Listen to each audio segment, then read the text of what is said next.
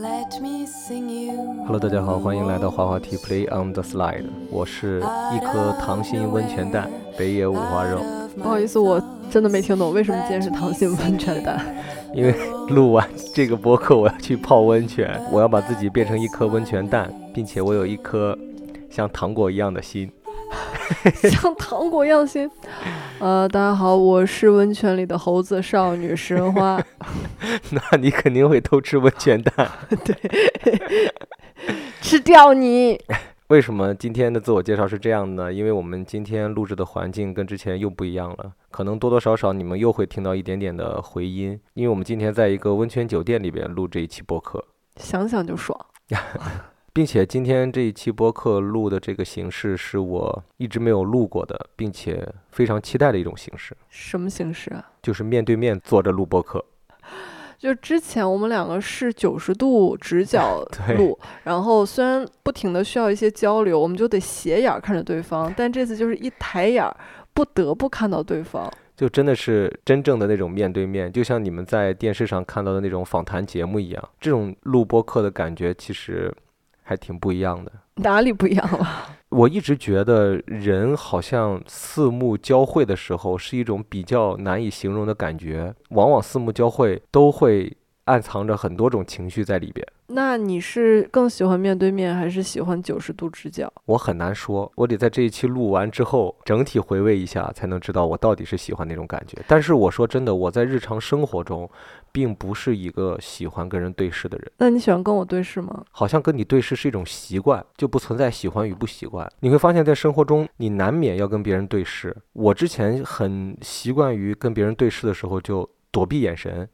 就我发现，我尝试过一段时间。我之前在有一篇文章还是有一个什么里边，嗯，跟人学，他们就说人要习惯跟别人对视，这是给别人的一种在交流时候的尊重。嗯，或者是说这是一种比较有礼貌，或者是比较表现你自己是坦荡荡的一种感觉的一个方法。但是我发现我很难做到跟一个人交流的时候一直看着他的眼睛。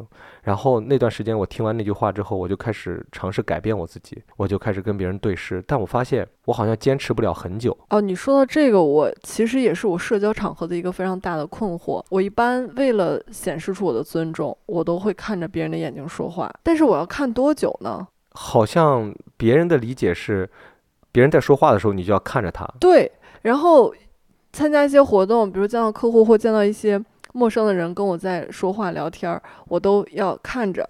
看了一会儿，我就觉得不对劲，要一直这么看着吗？但是如果你在此刻不看，又显得有点奇怪。真的，我是亲身体会到，我就经常遇到这个难题。我试着一直盯着别人看。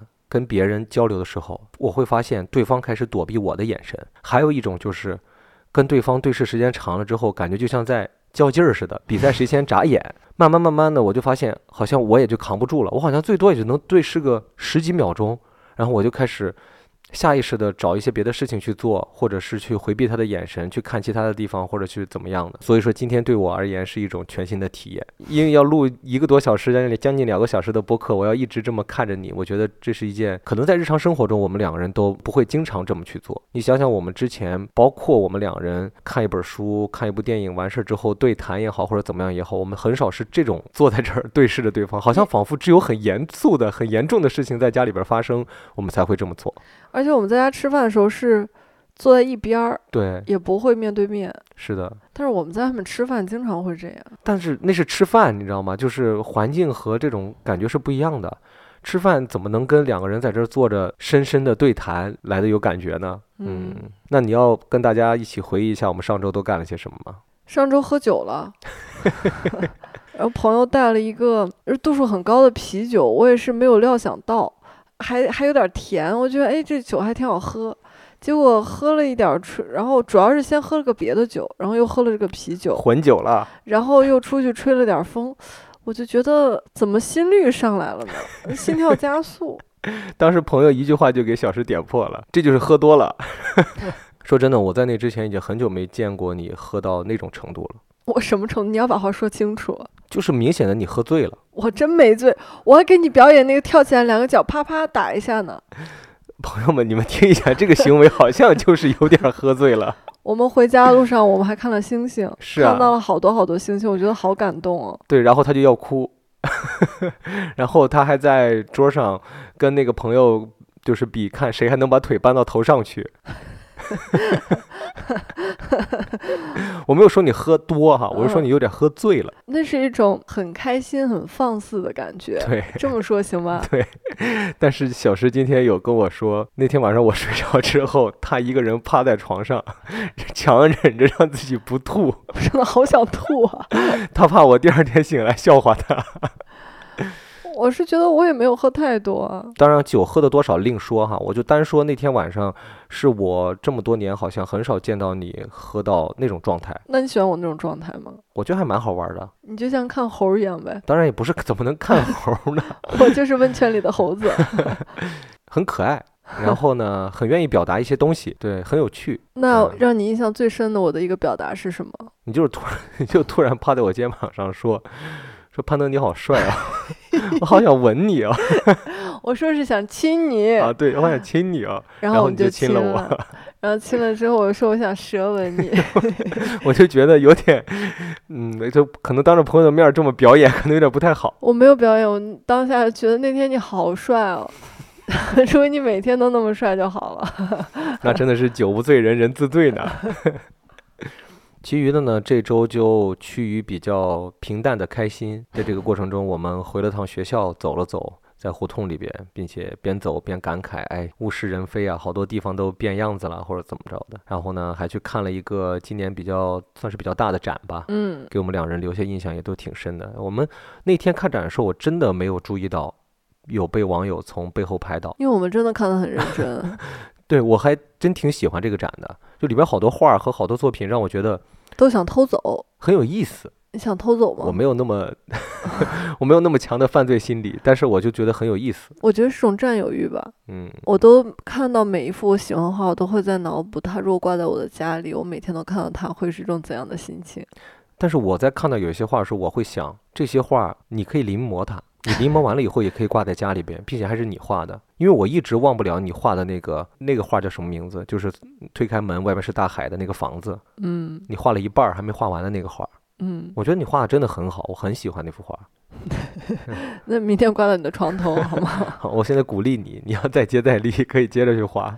我很喜欢跟你一起看展的感觉吧，并不是跟所有朋友出去看看展都会有这种感觉。我们会看到一幅喜欢的画，一起聊，就你从画里面看到了什么，也未必嗯真的是喜欢，不喜欢我们也会聊。嗯，然后你是怎么理解这个画家的？然后你喜不喜欢这幅画？这个画背后的故事，你脑补出来的是什么样子的？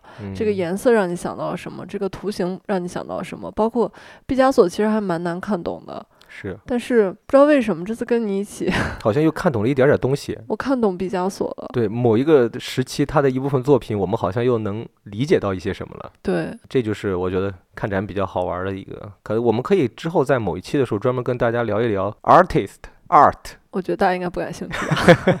聊一聊依序这些东西。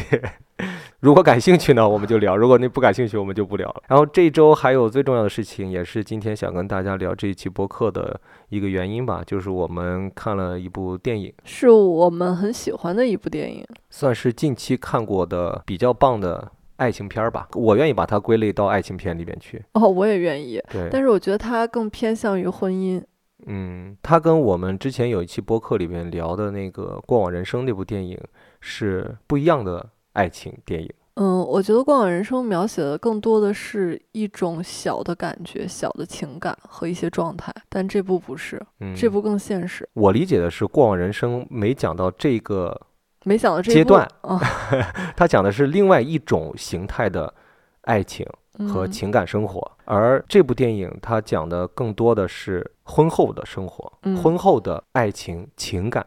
所以我们今天终于要聊婚姻了。这一期更重要的一点是，我们要跟大家聊一下为什么这部电影让我们觉得是真实、是可聊的。以及婚姻的另一面，这部电影的名字呢，就叫《坠楼死亡的剖析》。我一开始非常非常想看它，嗯，然后标记了很久，是因为我以为它是悬疑的。对名字听起来真的很悬疑，好像哦是讲要破一个案子。啊，然后这就是我最喜欢的题材嘛，我就 想说我要赶紧看，而且我看评分也蛮高的。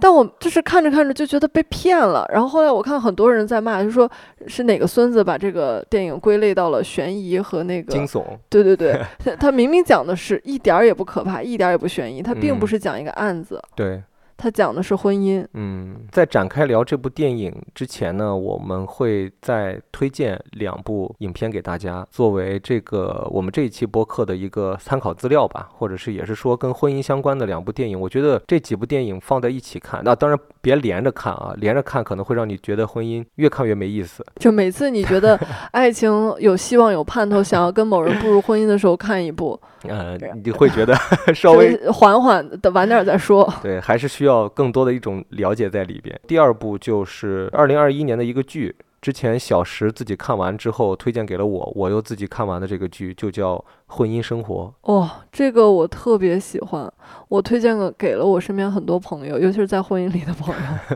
我自己看的有一些瞬间吧，我会觉得感同身受。啊，》。嗯，我也是，哦，那你感同身受是哪部分？是甜蜜的那部分。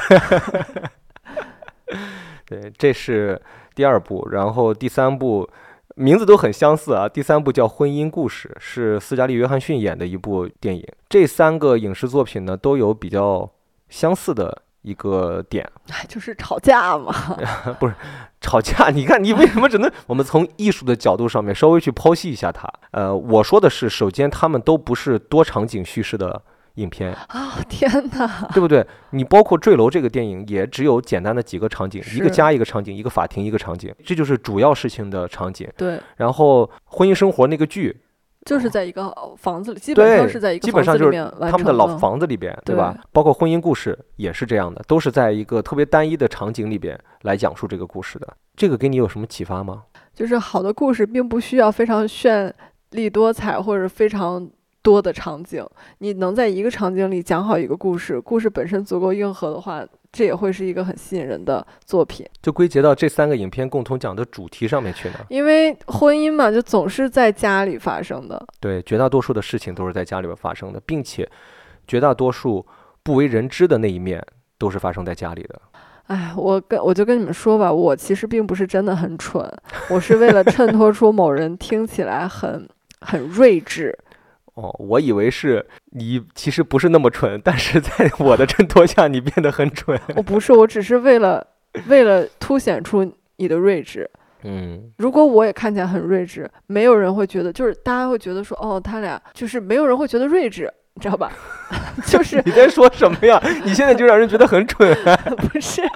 我想说的是，如果我们俩看起来都很聪明，我们正嗯常聊天，他们不会感受到我们任何一个人聪明，谁说的？必须要有一个人看起来很蠢，他们才会觉得哇哦，那个人好聪明，你知道吧？如果两个人都很聪明，那他们就会觉得这是一档很聪明的夫妻播客。你听如果说有一个人蠢，一个人聪明，那就像极了你刻板以为的那种组合，就是总是有一个很聪明，一个笨笨的。相声艺术就是这样啊。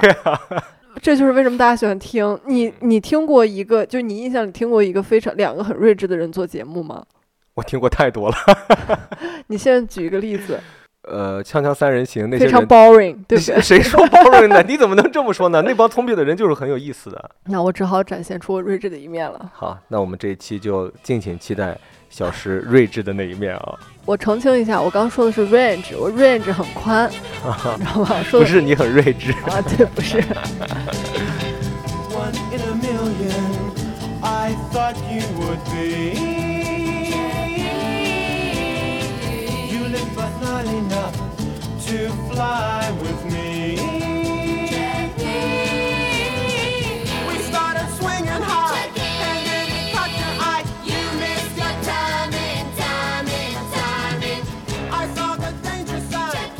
回到我们这一期要聊的这个电影上面来啊，你能告诉我你看完《坠楼》之后，你的第一想法是什么吗？我觉得特别真实，嗯因为稍微简单说一下这个故事啊，嗯就是丈夫从楼上摔下来，当场死亡，然后房间里只有妻子。警察来了之后呢，怀疑妻子是凶手，因为有一些丈夫身上的伤来判定他好像不是自杀这么简单，所以大家开始怀疑是不是妻子对妻子进行了一个审判，就是这么一个很简单的故事。因为检方其实是为了证明妻子嫌疑很大。于是就找到了很多证人，找到了很多材料，包括丈夫生前电脑里的录音，他们在吵架，为了证明妻子是有罪的。我作为观众，就是听着，包括听他们吵架那个录音，这是我们第一次，丈夫的戏份非常少，就是梆一下死了吗，当然了，他就是死者呀。梆一下死了。但是那一次是我们。真正直面看到这两个夫妻是怎么相处的，但是却不是他们平时相处的样子，是他们在吵架中的样子。嗯，我觉得非常真实。最感同身受就是他让我深思一个问题，我不知道这个问题你有没有深思？爱一个人该怎么证明呢？这个是没有办法证明的。比如说，我们两个，我们在网络上发过很多视频、很多照片，那就能证明我们很相爱吗？现在还有人会觉得我们可能只是表演出来的。哦，我我没有看到这样的评论，我也看到。我只是想说，就是就是人是会怀疑的嘛。嗯，那有可能你们是表演的，这个真的是证明你们相爱吗？不能。那什么能证明我们是相爱的呢？就是这个事儿如果发生在我们身上。当我接受到这样的质疑，而我们前几天的吵架被录音，可能我们之前所有发的幸福的东西都会被推翻。嗯，我当时看的时候在想，什么能证明我爱你？就只有自己啊，就只有对方接受并且站出来证明他爱我。但你不是坠楼了吗？那这个东西就看旁观者怎么去理解了，看你怎么去讲述我们两人的故事了。对，所以这个剧情我觉得设计的非常妙嘛。对。更难的事情是，我要说服那些旁观者，我是爱他的，他也是爱我的。这个事情就会被很多人去进行一个怀疑或者怎么样。就像你刚才说的，检方在做的事情，其实就是在证明男主和女主是不相爱的。嗯。而女主在不停的做的事情，就是去证明我和男主是相爱的。对，当然最后还有一个很关键的点，就是他们是有孩子的嘛。嗯，所以孩子成为了后边这个案件最后审理完成的一个很重要的点。但其实结果其实是不重要的。这个片子最让人觉得反思的点是这个过程，就是如何去证明的这个事情，并且还有一点很重要，就是当你证明出来你的一个论点，你举了一个证据，但是这个证据又不像是 DNA，又不像是指纹。又不像是作案的凶器这么的具象，它是一个情感向的一个事情。你要通过这么一个事情去说服一帮人的时候，你就会发现，好像相信这件事情的人变成了一半一半。刚突然想到了，好像之前看过另外一个故事，就是两个人就是很相爱的，到了一定年纪，另一半突然死亡了，然后突然有一天来了一个女的，告诉我说，她跟你是相爱的。嗯。然后给你了很多证据，甚至他跟你是有孩子的。嗯，但是在我这个角度看来，我们一直是很相爱的。但是他的出现打破了我们在一起所有的东西。我开始去寻找一些所谓的证据来证明说这些年我们在一起的东西是真的。这个电影里边的时候，女主也有一些瞬间其实是在自我怀疑的。嗯，就是她在自我怀疑，我跟他的这段感情是真实的那么相爱的吗？是经不起别人的一些推敲的吗？如果回过头来到我身上去说，这个电影让我觉得最好的一个点，或者说他给了我一些什么启示的话。我想表达的就是，我觉得人生没有完美的爱情，所有的感情都不是完美的。当然，就像没有完美的人一样啊。就像我会经常看到有一些网友给我们去留言说我们感情很好啊，或者怎么样，甚至是曾经看到过有人说这就是我眼中的完美情侣或者是完美伴侣的样子。我在看完这个电影，包括我自己也反思过一些事情之后，我在想，其实没有人的情感是完美的。我们两人也是一样，但是并不代表着不完美就是不相爱。嗯，哎，我们现在我们带入到这个电影里怎么样？嗯，当然了，现在在座的所有的人都可以带入到这个里边去啊。这个事情，小石对我的提问也是在对你们的提问。就是现在你的另一半去世了，嗯，然后警方怀疑是你，你们这一方该怎么去证明你们真的是很相爱的？因为相爱，所以你绝对不可能杀他。就现在大众，包括媒体啊什么的。都在聚焦这件事情，然后你需要提供很多证据，证明你曾经非常非常爱我。你会提供什么证据？当然，首先没有那些什么作案凶器什么的哈，就跟这个电影一样，对，就跟这电影一样。就我需要从情感这个角度上面来证明。是的，嗯，那首先我可能会找出来很多我们之前的照片、视频，我会让他们一起看我们的 vlog。你说看这是有真情实感的，对，看一百天的连更，我们又保持一百天都感情还挺好的。对，这是其中一种。第二种就是，呃，可能我会请一些朋友来佐证这个事情。但是这个恰恰就是我们看这个电影得到的一种感受，也我我不知道你有没有这种感受，嗯但我有这种感受，就是所有的感情在别人面前是一种状态，嗯，但是在一个空间里面只有你们两个人，你们两个相处的这种状态是任何人都看不见的。就别人可能也不相信，就有一些朋友从表面上可能看到了是他们两人挺好，但是你真正让他去法庭上去作证，他会说，虽然从表面上面看的他们挺好，但是我不能确定他们两个人是不是真的挺好。至少我自己会感觉到，我们两个平时两个人在一起相处的时候，和多一个朋友、多两个朋友或者家人在一起的时候，状态绝对是不一样的。嗯，请朋友来这个啊，又又不行了，就不能有证人哈。不，你你请了，然后但是检方那边立刻又又请出了另外的朋友，把你请的那个朋友的证据给否了，你该怎么啊办？那我想知道这个朋友是谁就是那啊个朋友就 就说他们在我们面前曾经吵过一次非常非常严重的架，甚至他还说要弄死他。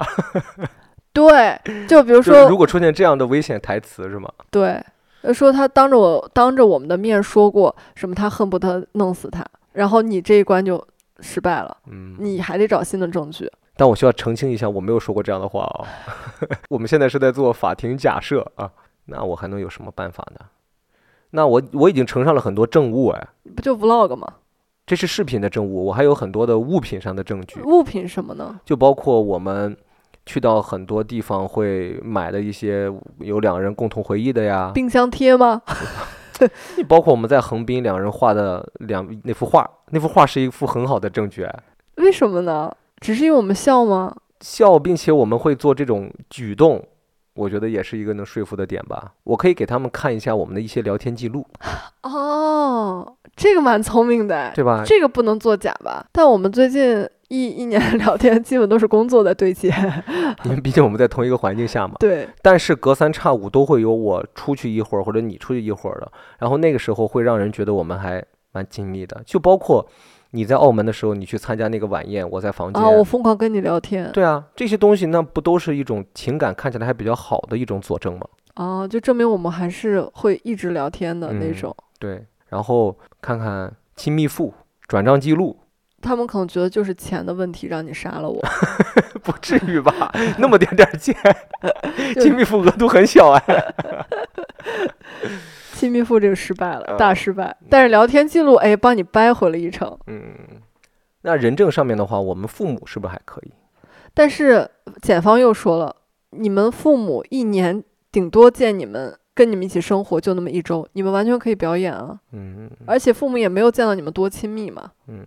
但是你看啊，又没有给你买什么意外保险，对不对？然后财产也没有提前搞什么类似于分割这样的事情，为什么要？那就证明我我不存在要谋害你的动机啊。但是那个电影里面也是啊，他们从来没有往钱上面提过，嗯，对不对？但是他们有讨论他们的作品，那个东西，西其实就是他们的财富和地位的的象征嘛。嗯，是他们在录音里面吵架，这个男的口出就是可能真的急了，就说你还剽窃我，剽窃嗯我的作品。嗯，然后这个女的也去认真解释过，嗯我没有剽窃你，是你不要的那本书。嗯那一段我觉得写的非常好，但你不要那本书了。我问你，我觉得这个 idea 很好，我可不可以用？你同意了，而且他也证明了说，本来这男的只写了三十页，他扩充到了三百页，嗯，扩写到三百我页。对不对对，我明白。所以你看，我们不存在这种利益上面的问题。嗯，对，因为你杀了我，你就少了一个赚钱的工具。对，那我何必要这么做呢？但我们现在不是带入到电影里吗？啊啊啊我们现在重点是在于，你如果想要向世人证明我们很相爱，你要用什么方法？那我就只能自刎了。你看，这这真的很难证明，对不对？是啊，这真的很难去证明的。就特别是当有人不信任我，并且拼命的在反驳我的时候，嗯，你会越来越心虚。这个事情也不能叫心虚，你会越来越自我怀疑，你会产生一种，就是这这种自我怀疑，就像是我会去问自己：我们之前真的那么相爱吗？嗯其实法庭就是在相互的 PUA 嘛，嗯。对吧？我们看那个检方的那个人，他不就是在不停的在 PUA 所有人吗？然后其中有一点就是，他们检方请到了男主的心理医生，嗯心理医生就。呃，说他在跟男主交流的时候，男主不停的告诉他说他的妻子在诶是妻子在 PUA 他，嗯，对不对？对，在说一些不好的事情对，然后他就说了他们两个之间有非常非常深的矛盾，然后又说到这男的绝对不会想自杀这样的嗯事情。嗯，心理医生这就变成了刚才你说的朋友的那个点，就是我们有的时候独处的时候，我觉得可能我们两人是没有这么做过的，并且这类这也是我们两人一直达成的一个共识，就是我们绝对不会在第三方面前说我们两个人之间任何一方的坏话。哎，我们真的没说过。对，这个是我们两个人觉得是一个禁忌吧。对，嗯，你像男主其实就是在他的心理医生的面前说他老婆的不好。然后我当时就在想，因为人真的是一个很情绪化的东西，嗯比如说你惹我生气了，我可能在那个瞬间真的再也想不起来任何你好的地方。嗯包括为什么我说那个吵架，他们的那场吵架的戏，我会 会感同身受。我觉得结了婚，或者说只要有长时间的亲密关系的人，都会感同身受。我们是很爱彼此，嗯但是我们在生活了一段时间，在吵架的时候，我们会把它放到一边儿，就觉得这这是个前提啊。我们是因为爱彼此，所以我们才有了今天，我们才嗯坐在这儿吵架。然后，但是在气昏头的时候，就是会挑让对方生气的话说。是的，但是无论怎么样，这都是两个人之间的争吵。还是那句话，切莫要在其他人面前说你另外一半的坏话，这是我觉得一个很重要的事情。因为有时候你跟朋友或身边人吐槽你的另一半的时候，你只是因为某件事在生气，嗯，所以你会揪着他那个让你生气的点跟那个人吐槽，你相当于是在发泄情绪。嗯，但其实这个东西是无效的，并不能帮你发泄出来什么。而且在那个当下，那个聆听你的人，他只能听到你这个的一面之词，嗯他看到的只是你现在很生气、很不爽的这一面，嗯，但他可能看不到其他的面，他就会以为哦，你们的感情其实没有很好，你们的婚姻遇到了一些问题。就如果将来有大事发生的话，他就出来是反方证人。我之前就跟大家说过，为什么我不跟朋友和家人吐槽你？你是我选择的，你有任何的问题，你有任何让我不爽的地方，我只有来跟你沟通或者跟你吵架。来解决这个事情，以后不要再让我不爽了，它才是我的终极目的。你让我不爽了，然后我去跟别人吐槽，你也听不见，然后我还要消耗掉很多我的元气，然后再沉浸在这个不好的情绪里面，然后跟他吐槽完之后，我的朋友或我的家人接收到的也是这些不好的情绪，然后呢，对不对？什么都没有改变。然后就会有那种影视作品里边，或者是我们常见的那种说法：你在跟你的家人或者是你的朋友在抱怨你的老公也好，你的老婆也好的不好的时候，对方总会有那么一个人站出来说：“早就跟你说不要跟他在一起。他说：“ 那那有什么办法？还不是你选”的？好像就是我的选择的错误似的，对 对不对？咬碎了牙往肚子里吞是吗？对自己的问题你自己去解决，并且跟朋友吐槽自己的另外一半，没有任何实质性的作用。主要是你说人家咋说呢？对啊，就是人家也没有跟你的另一半生活过，是的，他是陪着你吐槽，还是只是聆听？因为毕竟你们就算吵完架，最后你们还是两口子，你们还是一起过日子的。嗯，朋友变成王八蛋，对不对？然后朋友只能回家跟他的另外一半说：“哎，你知道吗？他们两个人哎，感情太不好对，了。”真没想到他们两个这么大问题。然后一传十，十传百，在你们还沉浸在你们是完美爱情或者是非常好的情感的时候，你周围的朋友 已经传了一个圈了，你们两人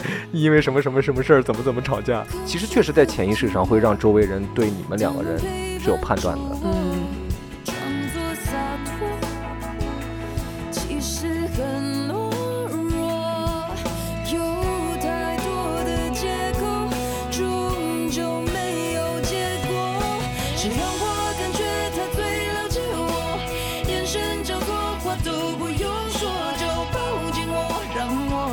我感受他多爱我。说回来，这个电影我觉得最精彩的一部分就是所有人都在审判他的感情，审判他的婚姻。嗯，就想说你们的关系糟透了，所以是这男的忍不了你了自杀，还是说你忍不了他了把他杀了？但是我前面说了嘛，他们有一段所谓的把柄在检方，就是男的偷偷录了他们俩吵架的那段录音。对，其实我一直怀疑这个录音他到底当时为什么要那么录。当然了，那个电影里边给出的解释是说，他们都是作家嘛，嗯，他们通过生活中的这些琐碎来寻找灵感，其中就包括争吵这一部分。也不全是甜蜜的哈，就包括嗯争吵这一部分，他们也会录下来，甚至是把这些东西就诉诸成文字。啊然后女的也说说那天她其实是在不停的故意激怒我，嗯，然后为了让我们大吵架。嗯，好像是在做实验。对，然后但是呢，你们知道录音跟视频不一样，就是你只能听到声儿，很多东西需要脑补。他们前面在激烈的吵吵吵吵吵，最后杯子碎了，嗯，然后听见了有那种嗯怎么说打斗的声音。你当时脑补的是什么？我脑补的是男的在家暴那个女的，我也是，嗯但其实是那男的捶了墙，然嗯后女的给了男的一巴掌。对，然后男的又摔了一些东西。对，然后我就不一样了，因为我毕竟是拍 vlog 的嘛。我们俩上一周吵架，就是吵到一个有点不高兴的地方，我 拿起了手机。这确实是我们近几次吵架会发生的一个事情啊。我那天拿起手机是为了记录，就是潘大哥说了一个什么话，我说行，你要记住你这个话，但是呢，我又知道他肯定记不住，我就要拿起手机帮他录下来。我就说，那有你都这么说，那你以后就要这么做。然后在之前，我们有一次吵架是互相卡着手机拍彼此，对，然后我说：“你看你现在这个样子，真的很让人生气。你看起来就是非常的恼怒，然后你的状态也不好，什么。”他也同时拍我，他说：“你看你也是啊，就是你现在这个样子，我们怎么可能就是呃抱在一起和好？这就像是现在的有一些年轻人会在自己家里边装那个家庭监控摄像头儿，我觉得也能记录很多这种争吵的这些瞬间。我们当然不是推荐给大家在争吵的时候相互录音也好，拿手机拍摄对方也好，我们那也是比较着急的一种行为。但是在事后，我们两人在看到那个视频的时候，并不是觉得很严肃或者怎么样的，反而是有点可笑。我坦白告诉你们吧，我们上周三吵了一次还蛮大的架。我我愿意剖析我自己，然后我当时不是拍下你了吗？是因为你说我们不要老就着过往的经验，然后来说预判对方以后会怎么做，你记得嗯吧？嗯然后我我为了我说好，你记住，你既然这么说，不让我通过过过去的你怎么做来预判你明天的你怎么做，那你也要这样子对我，嗯，对不对？嗯嗯，后来你去打篮球，然后我看了那个视频，我发现我在跟你吵架的时候，我只关注了这个点，但我并没有意识到我的声音有多凶。虽然摄像头是对着你的，但是同时也录下了我的声音。嗯，我在那一刻就想说：天呐，我真的很大声，我真的很凶。嗯，对不起。当然，我觉得这个在争吵中无可厚非嘛，要不然叫吵嘛，吵就是就会是形容声音很大嘛。如果说两个人都是细声细语的，可能就不叫吵架了，叫有分歧而已。所以说我其实挺能理解吵架的时候声音大，其实就是某种程度上是在宣泄一种情绪，让自己尽快的进入到一种类似于脑充血的一个状态，才会有那种争吵完之后觉得好累啊那一个瞬间。也是在那个事后，我在想，声音大与小可能对我们而言并不重要，但蛮重要的。我是为了压制压制住你，顺便锻炼一下用气说话。我一直不会用气说话，用气说话声音就会变得很大。在争吵的时候，绝大多数时候都是在比谁的音调高。就你用大声说话的时候，我会想用更大的声音去压过你。然后我说了这样的话的时候，你就会用更大的声音。如果声音无法去压制的时候，就会出现下一种情况，就像呃，当然咱们出现的很少了那样的，几乎都没有。但是几有的人乎都没有什么肢体冲撞嘛。对啊，就是肢体冲撞，或者是说摔打东西嘛，我们。从来不摔打东西，对，因为我们知道这这些东西，都是我们辛辛苦苦赚来的，对来之不易能摔。就是这个是原则，这这个是吵架的原则。我就记得我们有一次吵架，刚点了西贝的菜，我印象特别深。嗯，其中有一道菜是胡麻油炒鸡蛋，对，我特别想吃那道菜，但是你把那道菜摔了，你记得吧？我记得。从那以后，我们俩就是规定好，谁也不许扔任何东西，谁也不准浪费粮食。摔完那道菜之后，我也就后悔了。然后我们两个人和好之后吃饭的时候，就还在满，就还在小声说说，你刚刚真的好浪费哦你。说那个胡麻油炒鸡蛋是什么味儿啊？主要他炒那金黄的、热热的，然后你把那个摔出去之后，那个蛋落地还抖了抖。哦，我当时觉得天哪，扔到我嘴里该多好啊！当然，这些东西都是在争吵完之后才会去理解到的。所以我们两个人也是在争吵中去成长的。是，包括我们才会规定出来说，甭管怎么吵架都不能去摔打东西这样的情况。我虽然我不太同意一个论点，就是说，嗯，不吵才是不好的，吵说明还有话说，就这个我我我不同意，你知道吧？嗯但是呢，我确实觉得偶尔的吵架是是无法避免的。是无法避免且是有必要的，嗯，因为每一次我们吵完架之后，感情都变得更好了。是的，你也会这种感觉是吧？就至少你会想明白很多问题，可能是共同的问题，也可能是我自己的问题。在这些问题之后，我觉得吵架的人是一定会有反思的，并不是说他毫无反思。那毫无反思的吵架可能就没有意义或者是价值了。但是至少吵架会提醒你，会对你有一定的警示，就是你会知道你那么做或者是你说那样的话是会引发吵架的。对，而且就是我们的一个吵架经验就是一定要吵有意义的架。什么嗯是有意义的？就是这件事儿他真的做的不对了，嗯然后你也很不爽了，而且这个事儿可能已经发生了两三次了。嗯，我认为有必要大吵一番，让你长一个记性，然后我才会跟你吵。但是生活中有一些小的事情，可能我当下突然有点不爽，我并不会跟你吵架，因为太多的争吵是真的不好的。嗯嗯，我们昨天我带潘大哥看了一下《爱在三部曲的第一部啊，对，爱，你能说说它叫什么吗《爱在黄昏日落时？No，爱在在黎明破晓时》》哦，《爱在黎明破晓时》这个是里面，嗯，他们有一个问题啊，嗯就是说你是那种在非常非常了解对方之后会感到厌倦的人，还是会更爱的那个人？嗯，你觉得你是哪一种？我觉得我属于是会更爱的那种人。是吗？嗯，因为到现在为止，我没有任何厌倦的感觉出现。嗯，就是因为两人生活在一起太久了，你非嗯常非常了解对方的性格、对方的习惯，发生了什么事情他会怎么应对，以及他会说什么样的话，甚至吵架的时候他会有一个他的模式，会怎么来伤害你。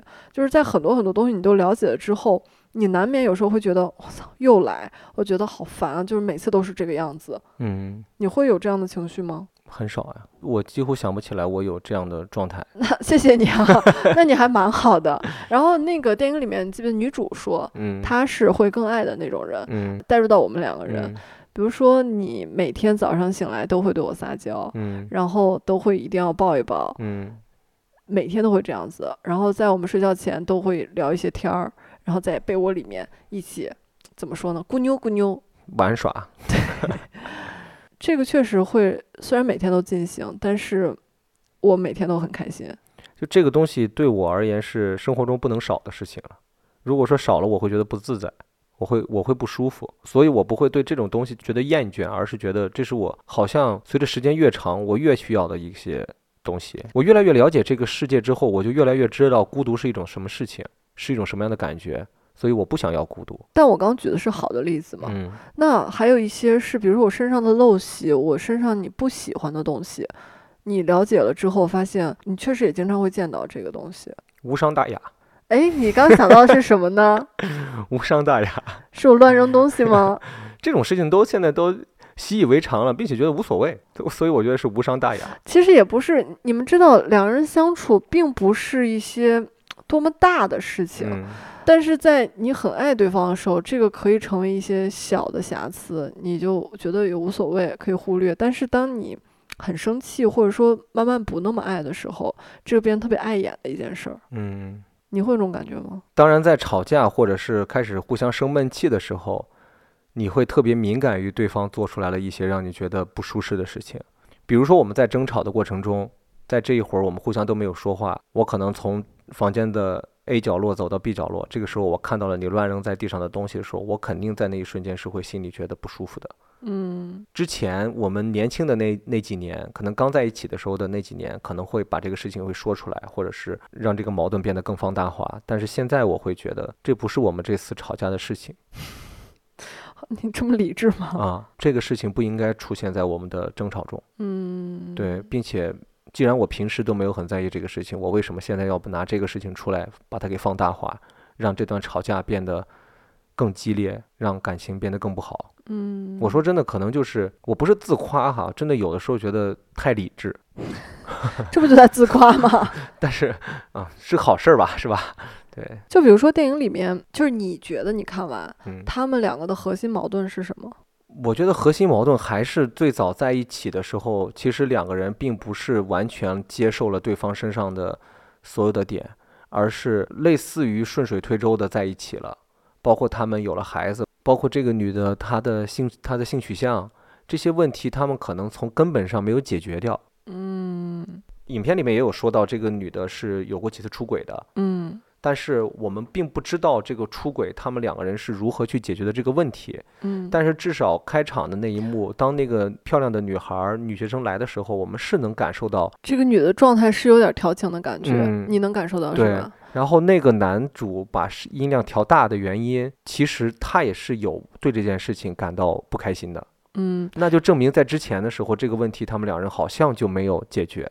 然后他们两个有有一个很大的矛盾，就是是孩子孩子，他们的儿子在四岁的时候，因为爸爸没有及时的去接送他，出嗯。了车祸，导致孩子接接近于失明吧。嗯。然后这个事儿呢，在男的心里是一直在自责，嗯。然后女的呢也怪男的，嗯肯定是会怪的。我觉得这是一个矛盾的开始。并且我觉得这个关于孩子眼睛的这个事情，这个父亲的呃失责吧，我们的推算，我们的猜想，肯定是在这几年的过程中，他们反反复复因为这个事情吵过架，绝对的，并且在吵架的时候，可能不是因为这个事情而吵架，但是却把那个事情会引出来。有可能别的事儿吵吵到最后，女的会致命一击，说出这个事儿。你当就是因为当时你没有怎么怎么样，儿子就失嗯明了，嗯这永远是他们的致命一击。嗯然后以及他们也出现了一些财务上的问题，嗯然后以及儿子发生这个事儿之后，他们不再做爱了。嗯就是他们在聊在吵出轨这个事儿的时候，男的说的是连做爱的方式都是要听你的，什么嗯都是听你的。嗯，然后这个女的说：“哈，做爱的方式，我们有多久没有做过爱了？嗯从儿子出了事儿之后，这么多年我们再也没有碰过彼此。嗯然后这个男的又说：“所以这就是你出轨的理由吗？嗯你记得吧？”嗯，然后这个女的说：“我出轨只是单纯为了排解我的性上的需求，跟感情没有关系。难道你不给我我需要，那我该怎么办呢？我还不能自己去用其他方式来满足我自己吗？听起来他们两人这种叙述，就代表着他们两个人之间没有合理的想一个比较好的方法来解决这个事情。我觉得可能这事儿就压根儿没聊开过。对，就是关于性，他们好像在这个就从孩子出问题，包括怎么样这个过程中，他们从来也没有去探讨过。就是回避呗。对，嗯就因为孩子出事儿这个事儿而导致双方渐行渐远，嗯，这个是一个很大的问题。对，其实为什么我说他们两人可能最早的情感基础也没有很好，就感觉这两个人在人生在做选择的很多事情上面都是顺水推舟的去做，而不是认真的思考的去做。所以说很多事情的发生上他们是没有办法去接受的。比如说当初为什么要搬到这个地方来，对，可能男的就是一个冲动，女的当时也觉得无所谓，那就搬呗。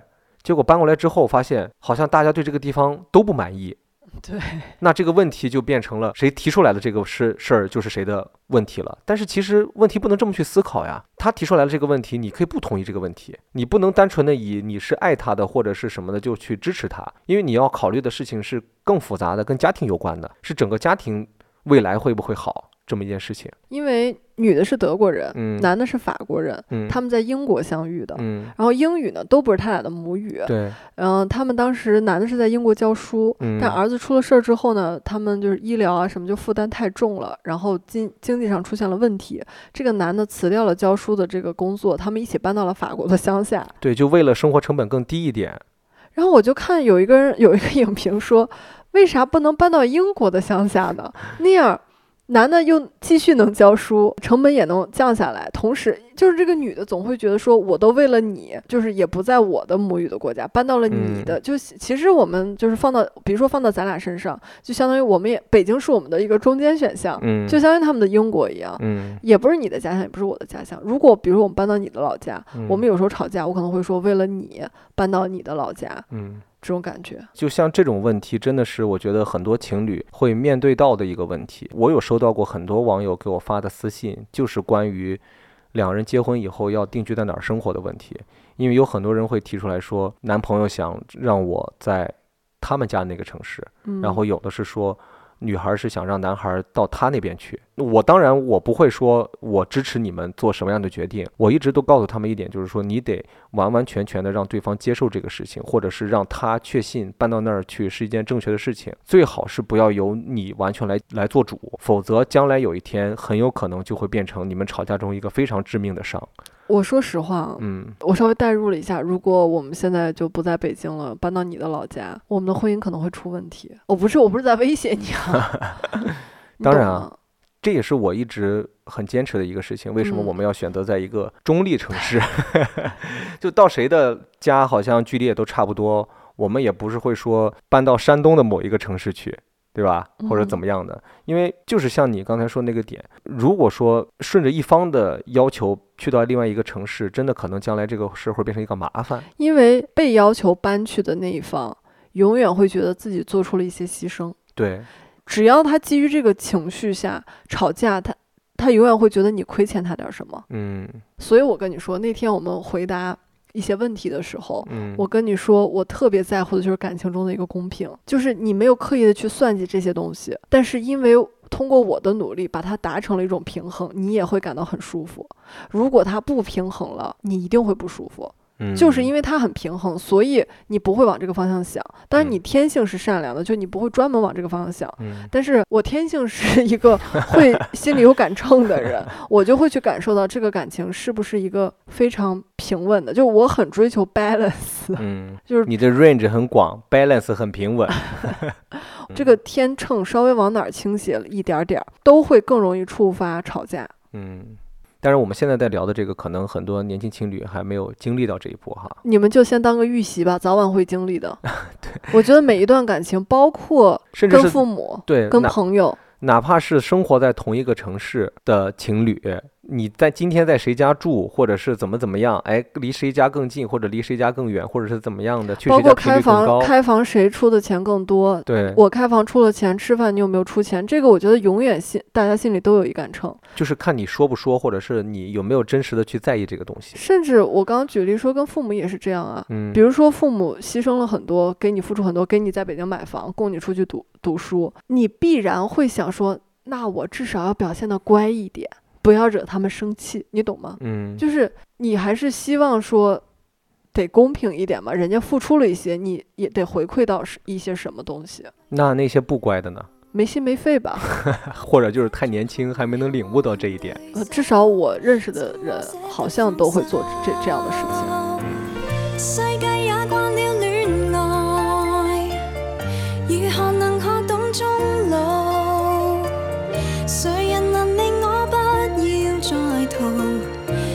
笑着去跟我漫舞，手中煎枝的圈套，滿帶期待的開口宣告，你說要贈我一為什么我们两人很喜欢这个电影的原因，就像是刚才小石说的，关于选择城市生活这样的一些问题，它总会引发我们身上一些共鸣。包括其中还有一个点，就是当男主觉得自己事情没有做好，没有照顾好孩子，他开始选择类似于像赎罪一样的方式，每天陪孩子的时间更多一点，甚至是辞掉了那份工作。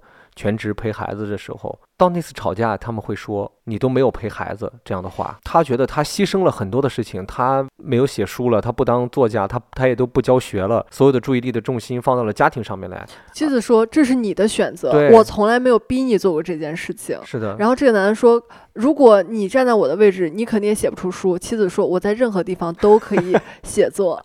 这个话其实蛮气人的，想想。”一方面是气人，我乍一听是有点气人，但是仔细一想，我觉得他妻子真的是能做到，他的性格嗯，是真的能做到这些事情的。對，而且妻子就一直觉得，我们不要把时间浪费在一些不重要的事情上，嗯，比如说像接孩子，他会觉得我们有一个保姆帮他们，稍微给他们帮帮忙，他们可能也会给他一点钱的这么一个人，嗯這麼個角色，说可以接下孩子。然后男的就说，所以孩子跟你不亲。嗯，这个女的就觉得說，你应该把你的精力和你的时间用在更重要的事情上，比如说你在写作，你想要去创作，我们有办法来解决这些事情，嗯是你不想要解决，你是在借着孩子事情去逃避你。嗯，当然，我觉得这个更深层次就是有男女之间的，怎么说呢？思维认知的问题，还有一种分工。嗯这男的在心里就是有点自卑的，嗯看起来妻子比他更成功，然后他这连续几年都写不出东西来，在事业上沒能成为所谓的家庭那个顶梁柱。我觉得这个事儿其实对他的打击可能是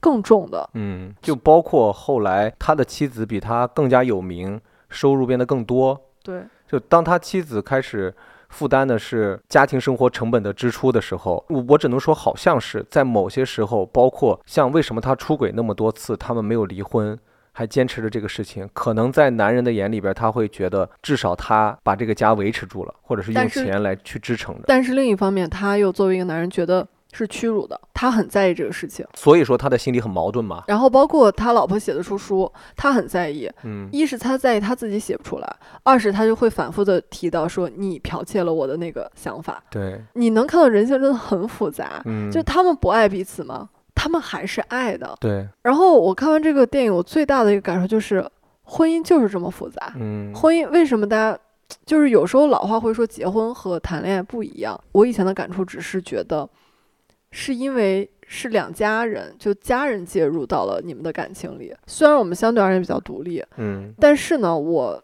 时间越长，你越来越能感受到婚姻非常复杂的点在于，它并不是很简单的两个面儿，对和错，嗯黑和白。就像孩子的认知是对和错，孩子听见法庭上面爸爸妈妈吵架和一些对于妈妈不利的证据的时候，他开始有点害怕，他不知道他是一个怎样的人了。嗯，因为在以前，他在心里只会觉得这是我妈妈，她是个好人。嗯，但是在感情里面，你说什么是真正对的，什么是真正错的呢？除了原则性问题之外，好像没有什么对错。对我，我现在觉得无所谓。我挺想跟大家分享一下我们上一次争争吵的原因。嗯这是为什么这电影给我带来很大的感触，就是想说婚姻就是很复杂。嗯 我们两个，我们两个上一次吵架是上周三，然后呢，其实前一天晚上我们都熬夜工作了，嗯，然后熬到了很晚。第二天呢，我起来身体状态很不好，其实你也很不舒服。我们到晚上的时候呢，我问你要不要吃饭，你就说你可以不吃，然后我不就点点了自己想吃的东西嘛？嗯点了之后送到我送到那会儿还是很忙，然后等我好不容易忙到手头事儿，其实我那会儿特别特别饿了，我想赶紧吃饭，然后我就问潘大哥，那会儿潘大哥在忙一点他的事情，我说你要不要吃饭？潘大哥让我等一会儿他，因为我们两个的一个习惯确实是一起吃饭，并且一起看一些东西，有很多剧啊综艺啊，我们是两个人一起看的，所以就是一种默契吧，不嗯愿意一个人先看，然后另外一个人。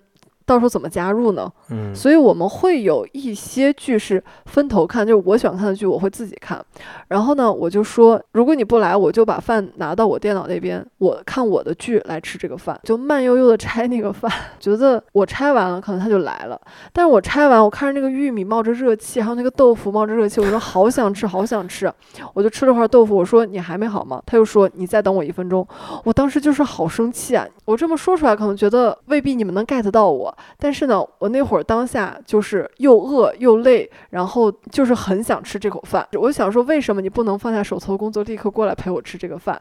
我就有点生气的，或者说有点赌气吧。那会儿还没有叫生气，然后我就拿着我的饭。去我电脑前面看着我的剧来吃，我想说，如果你不吃的话，那我就看我的剧吃嘛。然后我去吃的时候呢，潘大哥就过来，过来之后我说你还吃吗？然后他说：“那你在这儿我就不吃了吧，因为他本来也没有很饿，他当天晚上要去打篮球。其次就是在看我看的剧，他觉得嗯如果是在看我们一起追的东西的话，他可以坐下来陪我吃一口，他就要走。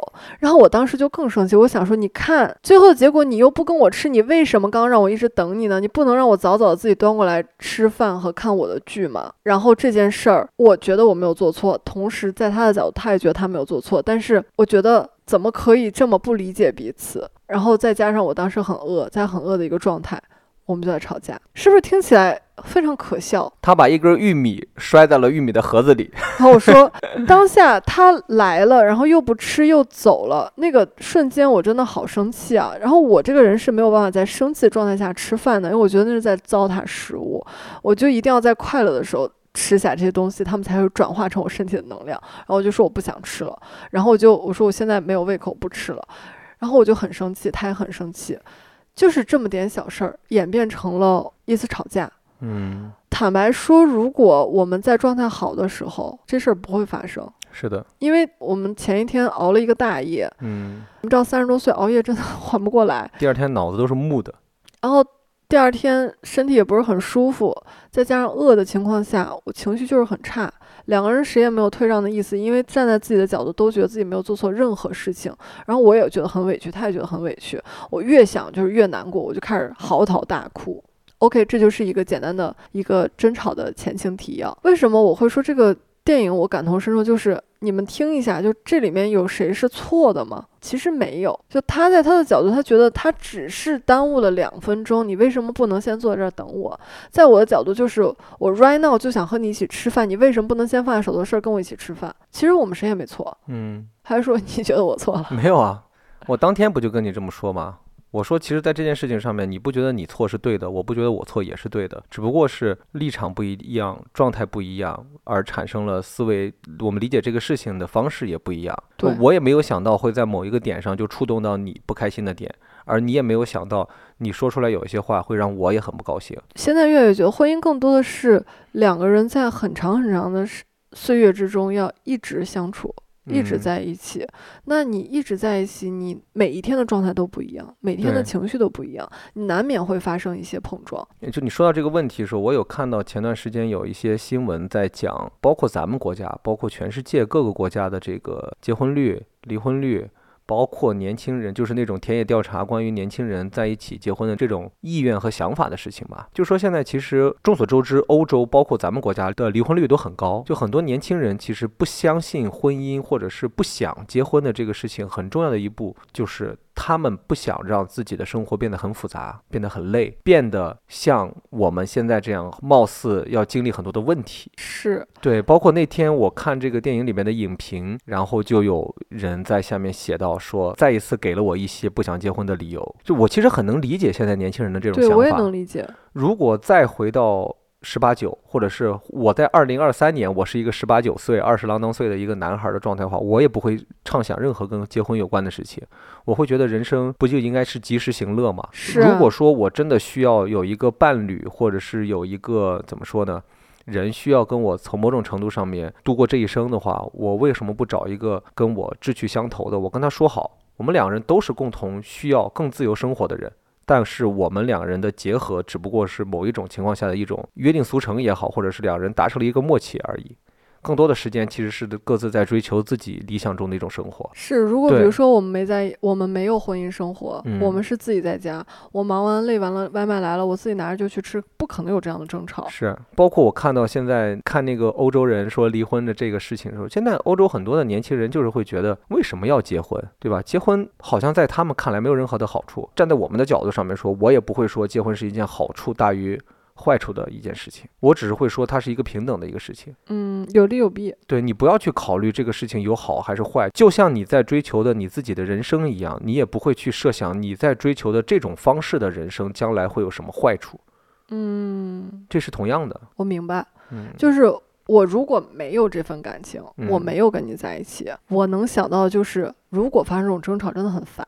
如果我一个人生活，不会有这样的争吵。对，很多年轻人就是怕吵架，怕累。我为什么要跟一个人结了婚，或者是一跟一个人在一起之后还要吵架？那我一个人住，我不需要跟任何人吵架。是这样的，而且一个人睡双人床对，真的很宽敞。是啊，就是在你跟组的第一个晚上，你不在北京，因为我很久很久没有一个人睡觉了。嗯，我在床上躺一个大字，我的腿和我的手一起这样不冷，没有任何的阻碍。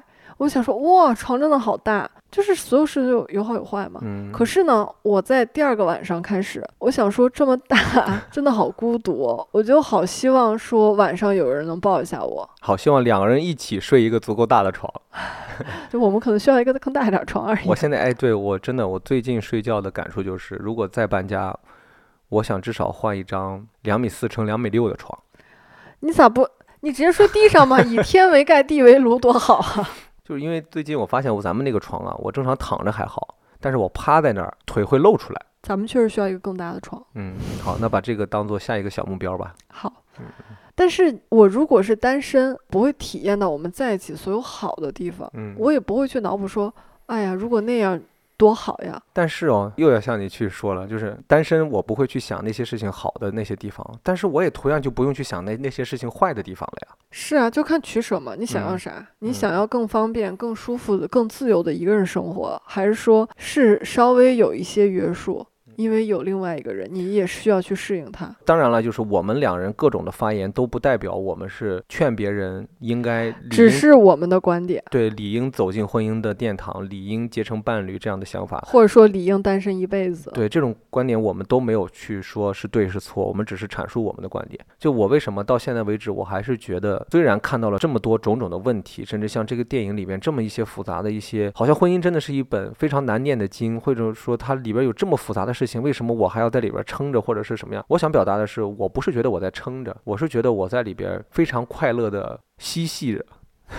在不是，我是在一个水温非常合适的、水流非常舒缓的一条小河里边在洗澡、在游泳、在玩水的一种感觉。这种感觉的契机是在我也是作为年轻人过来的，我也想过我要单身一辈子，我要过各种的我理想那种生活，更自由的，甚至是有一个伴侣就可以。他这个伴侣可能是任何一种形态的一种存在都可以。但是为什么我最后选择了结婚，或者是说跟你一起走这么长时间？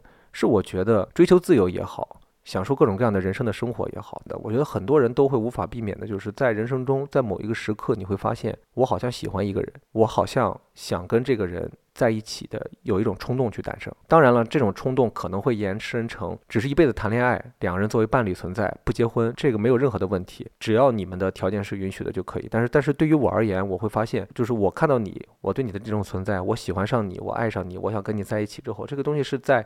蔓延的是让这个我在嬉戏、在玩耍的这条河流变得更有趣的。如果说我们的婚姻和我的人生就像这一条河一样的话，这条河让我看到了更远方，好像有更好玩的事情，我需要去不断的往前走。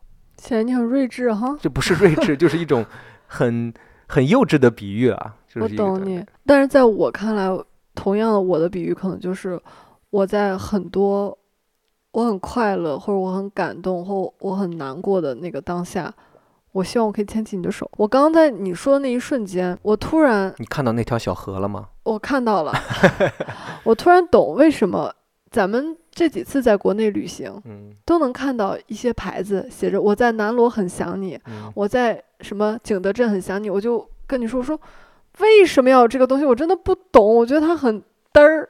嗯 我刚懂了，嗯就是如果我是一个人，这个你可能不是具体的你，就可能不是攀登，嗯因为我可能不认识你，啊，可能是任何人。对，但是嗯只是在那个当下，我希望我可以牵起一个手，我嗯希望我在喝喝的有点嗨的时候，我说你好帅我想要和你接吻，你懂吗？其实就像是我们两人在那天看展，为什么看到有一个东西说我想跟你表达？很多时候一个人去看展，你也会有这种感觉，会因为这幅画，因为这个作品产生一些想法，产生一些你脑海中的一些话语已经都出现了。但是如果说你是一个人的话，你可能能做的只是把它敲击成文字，把它给记录下来。甚至是发个朋友圈儿，或者是发一个社交媒体这样子的。但是我觉得，当我有了你之后，我们两人在这样的环境下的时候，我能做的事情是分享出来，告诉你，并且得到你给我的反馈，这个东西的快乐值是比我一个人的时候要大的。就是嗯我不享受孤独的一个人去看一个事情，或者是去思考一个事情给我带来的那种快乐。我不嗯享受这个事情，我享受的是跟你分享完之后，我们两人产生互动的那个快乐，因为我觉得这个快乐大于孤独的那个快乐。完全懂你。我在单身的时候，在一些瞬间，脑子里就会放那首歌，《你在就好了》，你知道吧？这个你就不是具体的谁，嗯，是我希望我身边有一个能懂我的那个人的存在。嗯所以可能咱俩就是那种适合结婚的体质，嗯，也不也不是，就可能渴望害怕孤独，我觉得就是运气好，我们就是运气好碰见了。纯粹是运气好。对，碰见了彼此这样的情况，但是我相信这种运气可能存在于绝大多数人身上。就是我相信的点是，这种运气很多人都有，但是呢，很多人在自我排斥这个事情，就是觉得我不需要，或者是我觉得一个人挺好，那你其实就在更快速的把你能够跟另外一个人快乐的结识这这件事情给排除掉。哦，这可能是我的一套我懂怪理论了啊。不不不不怪你，这个就是跟我们的心理法则则很像。很像。嗯。我曾经就是特别孤苦伶仃的有一段时间，是因为我心里坚信我这辈子就会这么孤独的走下去，嗯。所以我就那段时间都非常非常的孤独。嗯。但是当我下定决心想要吸引一个跟我非常好的人的时候，我就吸引到了你。我们那一期聊玄学那件事情，包括后来聊爱情的那个事情，因为最终我们表现出来的还是对爱情、对婚姻的一种比较乐观的一种态度嘛。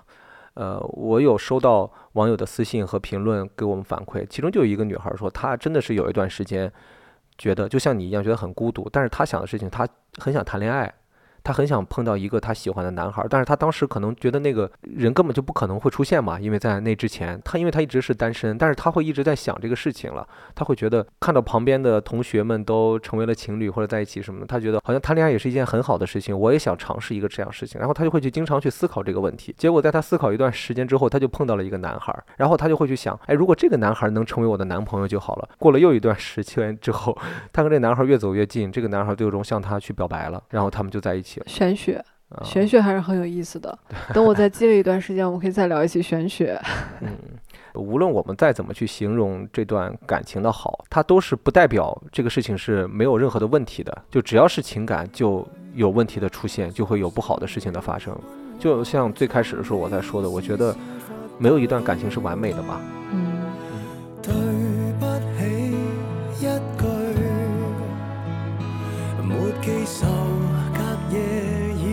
在追，被窝中转身找依据，护送怀抱换个焦距，徐徐。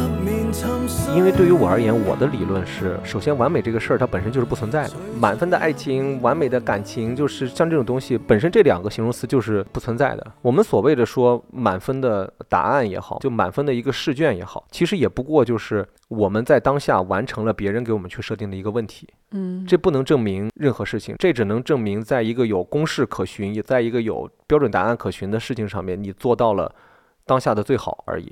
我觉得这个满分就是这个人类世界自己创造的一个东西，把你禁锢住了，就像考试一样，对，就像教育一样。老师一直在教育我们的，就是不断要所有的事情都要去追求更好。但是你放到自然界，会讲说有一棵满分的树，有一座满分的山吗？当然完美的树，完美的山，哪有什么完美啊？每一个都是独特的嘛。嗯，我们只不过就是在经历一些人生的各种各样的事件，包括考试，包括求学，包括工作，包括谈恋爱和结婚这样的事情中，在这个中，我们想找属于我们的所谓的满分或者是完美的一段情感，但其实会发现永远找不到。你在不停的去犯错，然后我们在犯错中再去反思。为什么会犯错？我之前总会说一句话，就是我没有办法来定义我的生活是好的还是不好的。这一切的这些东西都是由我当下的一个情绪来判断的。就像如果我们两个人是在吵架，别人过来问我，哎，潘登，你最近生活怎么样？我肯定不会告诉他，我说我活得很好，我可能就会被这个情绪带着去说我的生活其实不怎么样。嗯，我们由当下的情绪来决定了我当下对这个生活的态度的时候，可能明天这一切就都会变一个样子了。第二天我又变得很开心了，我就会说我的生活真的很好。这不就是我吗？为什么是你？就是我不开心跟你吵架的时候，我就说我我们的生活糟透了。嗯，然后我们和好之后，我抱着你说：“天呐，我们真是最幸福的人。所以你看，这又回到了我那条人生就像一条小河的这个理论。你只有不断的去往前游，游到最后，你才能够看到你游过的整条河流是什么样子的。就是看不到，河太长了，你最后不都到海里了吗？游完 我的河的尽头不是海，是什么？是西藏冰川吗？是我的死亡。天 因为我觉得只有在人生终结之时，马上要肉体和灵魂就要去分割了，在那之前的短短的那几分钟，就像什么跑马灯。对不对？就像人生跑马灯一样，我只有在那个时刻，努力的用我所剩的一点点的感性和理智，来判定我之前的这一生。哎，你不觉得跑马灯和叠马仔很像是一种 同一组词吗？所以叠马仔就会让他们尽快的看到跑马灯。所以十赌九输，不赌为赢。我不能把这整个的过往的这个人生，我的情感，我的婚姻是一个什么样子的，在一层一层的去剥开来看。我只能总体的一看，我会告诉我自己，我这一生经历过了一段还不错的爱情，或者是还不错的人生。我觉得这就是可能到我的河流的终点就是这样的。哎，我的河流的终点是往上走的，上面是灯。我们看到的那些很多的影评，那些恐婚或者是恐惧二人情感关系的存在的一些朋友，个人觉得很多就是怕自己的人生会出现像电影里边那样的那些争吵，或那些看起来很惨淡的生活，他们都是很担心这种事情将来会出现在我们的身上。是我能理解，就像生孩子，我看到的永远是不好的，我就说，万一这孩子，比如说他得有病，他不爱学习，他不是一个好人，就是我总是在设置这种东西嘛。包括小时看完一些关于生育的一些文章，或者是万一我的孩子他的体位不正，因为那天 我不懂为什么互联网给我推这些东西，然后还有你会怕什么？给你执行生产的那个大夫会什么类似于切的不好，还是怎么样的？什么手法不好，还是怎么着的？反正我也都不太懂那个专业的名词。我是个悲观主义者嘛，我永远看嗯到的是不好的东西。就像我跟你在一起结婚之前，我担心的是，万一你出轨，万一结了婚之后你变了一个人，就是人总是会预设这些东西。所以今年我突然过得特别开心的一个原因，是我自己突然想明白了，就是没有必要预设任何未来会发生的事情。我们最近有一个朋友，他们可能决定明年要结婚。他在跟我聊天的时候，他其实是在预设很多嗯，没有发生的事情。我嗯特别想要告诉他，就是在当时的我也在预设这些东西，但是现在回想起来，真的没有必要，因为如果该发生的，它自然而然发生了，你也知道该怎么应对。但是嗯在这个当下，你活在这个当下，你让他是开心的就好了。你为什么要为还没有发生事情而烦恼呢？其实从某种层面上，是不是现在越来越多的年轻人变成了所谓的像我们当时那样的悲观主义者呢？至少在对情感关系这这件事情上面，他们或多或少的开始了一些悲观。嗯，就像你刚才说的一样，他们怕那些事情发生在自己的身上，然后他们坚持一个人去生活。但是在这个时候呢，偶尔会碰到有一些事情发生，比如说，就像昨天看到了石仁花夫妇两口子。在吃饭的时候吵架，我一个人吃饭的时候就会去感慨：哎呀，你看我一个人吃饭就没人跟我吵架，好像还好。但是嗯，这个电影告诉我们的就是，这只是一个维度。嗯，当你一个人出现了你需要自己去面对的一些问题，你可能也会去感慨，好像两个人也挺好的，别人能够给你提供有一些帮助，是你一个人确实做不到的，可能是生理上的，可能是情感上的，可能是心理上的，可能是各种方面的一个事情，我知道我看这个电影最大的感受是什么了，是什么？刚一瞬间知道了，哪一瞬间就是现在这一瞬间。？OK，我一开始觉得他让我感受到的是婚姻真的很复杂，但是现在他让我知道，就是婚姻这个东西，它有很多很多很多面，嗯就是我们争吵也是一面，我们在一起很好也是一面，我们在一起特别开心也是一面，在一起感到很疲惫也是一面，嗯就是这些东西在一起才是我们的婚姻。有的时候我们会只看到一面就给他下定论，嗯，对，其实就像我们判断一个人一样嘛，嗯很多时候我们说这个人好，这个人坏，也不过就是一面之词嘛。嗯，我们跟所有东西都是立体的嘛。因为我们没有办法看到这个人，立刻就在自己的脑海里边出来一个树状图或者是剖析图，把这个人的所有的东西，现在的科技还不支持我们去那么去干，所以我们只能从一面或者是我们的了解去判断这个人是不是好的或者坏的，或者是我们喜欢的而已。我是一个非常悲观且非常情绪化的人。我在跟你吵架的时候，我会觉得太糟糕了，就是完蛋了。嗯但是我在跟你好的时候，又觉得说，天呐，我们太好了。这都是情绪在影响他。我希望我之后跟你在一起相处的婚姻里面，可以不停的想起这这个东西，就是婚姻它真的是很多面的。嗯我不要因为跟你吵架，我就否定了我们的感情，或者说我因为跟你很快乐，就觉得我们会一直这个样子。嗯，因为婚姻它是有非常非常多的面组成在一起才是一个婚姻。就像大家在对婚姻有一些畅想的时候，不管你是觉得婚姻很可怕，还是对婚姻很向往，我希望你们都要知道它是有很多面的，挺有意思的。我说实话，结婚挺有意思的。其实就像这个电影似的，这个电影它其实在给我们讲婚姻生活的情感故事是什么样的。我理解到的和我 get 到的这个导演，他对婚姻并不是一个乐观的，他从某种程度上，他是在给大家传递了一种说是。婚姻中比较让人觉得压抑的那个层面，我们也可以换一个角度去理解，就是让你看到，哎，婚姻有这种种的问题，希望大家都不要有这样的问题。如果说我们也能这么去理解的话，那是不是就代表婚姻没有问题了？我觉得婚姻复杂和有意思的其中一个地方，我越来越能觉得男人和女人完全就是两种生物，两人想的东西就完全不一样。嗯但是我们在一起之所以比较合拍，其中一个原因是不能说你的你性子里、你的骨子里面带一点点娘，不能这么说。但是 那是你的性子里边带了一点点阳刚，我觉得这两方面都有。就是我的那块娘，不是我的行为和我的性格娘，对，是我能理解女性的一些事情。，对，就像我也可以就是试着去站在男性的角度说，哦，原来是这样。嗯当然了，就像你喜欢看篮球或者你喜欢看一些东西，我作为女性我不感兴趣，哎，你这是前段时间必然的。前段时间你说你好对喜欢我我现看打篮球啊？在我现在喜欢上篮球了，我必须要告诉你们，这是一些天然的。但是你们要知道，直男这个群体，他们就是有一些直男的喜好，这是天性，这是骨子里带的。嗯就像我们女孩感兴趣一些东西，潘大哥就是不感兴趣，我也没有办法拉着他、摁着他来陪我做这个事情。就像咱们昨天看那个《爱在的第一步》，嗯他们不是下车了之后，然后男男生突然提出来说，我们现在就开始直接的问一些问题来嗯回答。嗯男的问的第一个问题是你第一次的性经验嗯，跟这个有关，嗯，女孩儿问的第一个问题你记得是什么吗？是吗？她说你有真正的爱过吗？嗯这两个问题问出来之后，因为我当年看，我可能已经忘了，我更多的在意点是哇，伊桑霍克好帅。嗯嗯 但是昨天我在看，我真的瞬间被戳中，这两个问题太有代表性了。这就嗯是男性群体和女性群体，他们本身关注的东西就是不一样。嗯，我很同意，因为这就是我觉得我们两个人在婚姻生活中觉得生活还是很有意思的点的原因，就是因为这个。我举个例子啊，就比如说，我不知道别的女孩儿啊，至少对我而言，就是男生可能对打游戏更感兴趣，但是我天生就对游戏没那么有兴趣。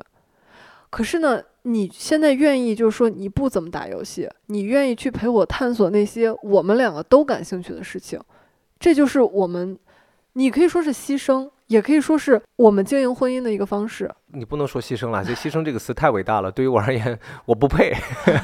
其实就是我发现了那些事情，也让我觉得很快乐。就比如说，男生其实对打扮这个事儿没什么兴趣，但是你也愿意在我打扮完，我问你好不好看的时候，你愿意真的抬起眼睛看我，然后告给我一个评论，给我一个你的审美的建议。就是嗯生，我觉得生活里面有很多很多这样的点。我们看过太多跟婚姻有关的故事，里面让人感到绝望的东西，就是少了这些事情。对，真的就是少了这些。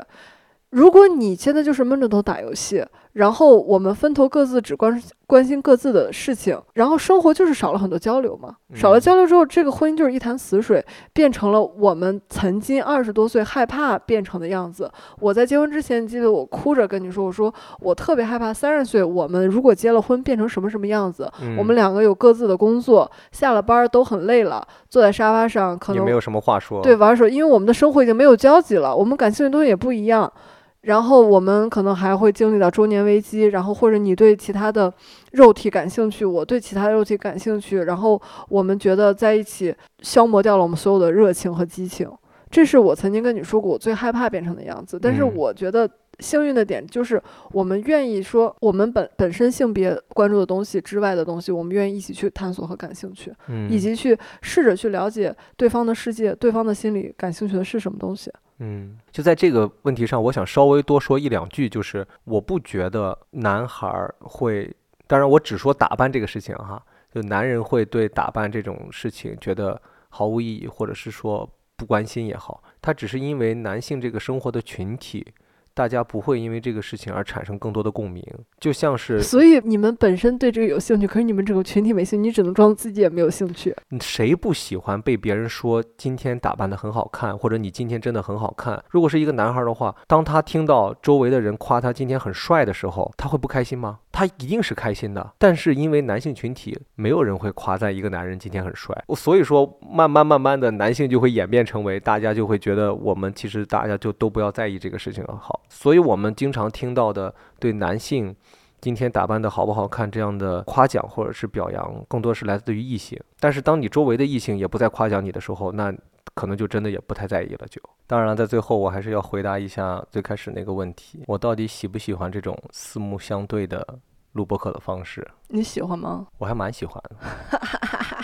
它让我觉得很多东西我好像不能去逃避，或者是不能用平时聊天中的那种方式遮遮掩掩就让某些事情过去了。我好像应该更坦然，或者是更诚实的跟你去讲述我现在心里的一些说法，哦，这两个可以变成一个词叫坦诚，你知道吧？然后会有一种忐忑，怕我在说某一些事情，我的描述带有一些遮掩性的时候被你给识破。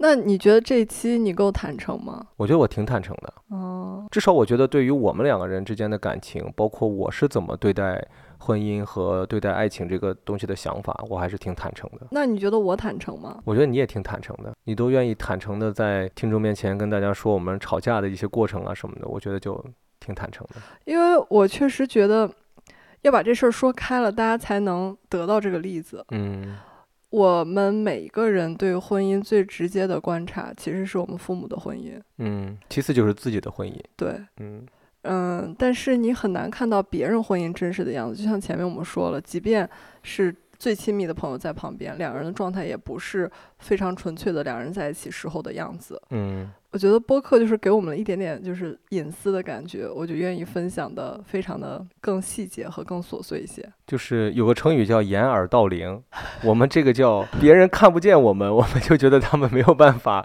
好像窥探到更多的东西，我们就愿意更多的来分享。对，从某种层面上来说，其实我觉得可能也是代表着我们的声音也是很真诚的一种存在。好的，好吧，那我们这一期就差不多了，我得去泡温泉了，太晚人家没热水了。行吧，反正婚姻这个问题，我觉得是一个可以聊很多期的东西，总是常看常新。嗯这日子过着过着，总有一些新的发现。因为婚姻中的有一些问题，不是说我们现在坐在这儿空想就能想出来的，而是需要我们碰到，然后跟大家去聊，或者是你们觉得就不要聊那么大面儿了，你们觉得结婚是一件什么样的事情？这样的问题我们没有办法去拿一期出来来回答，可能你拿很多期出来来回答。但是如果说你们有类似于对还没有来到的婚姻中的一些问题的思考，一些具体的问题的思考，或者是说已经经历了婚姻的一些问题的思考，都可以拿出来跟我们一起来讨论。嗯，那我们这一期的滑滑梯就到这儿喽。虽然结束的好像有点突然，但是就留点儿念想吧。我们嗯之后可能还会跟大家一起探讨婚姻这个非常庞大的一个问题。因为我们又不断更。感谢各位这一期的收听喽！有钱的听众老爷捧个钱场，点个赞赏；没钱的呢，帮我们点个小心心，点个评论，帮我们转发一下。这里是滑滑梯 Play on the Slide，我是马上要变成一颗糖心温泉蛋的北野五花肉。我是泡澡的猴子，少女食人花，我们下期再见，拜拜。拜拜。吞下寂寞的恋人啊，试着辛苦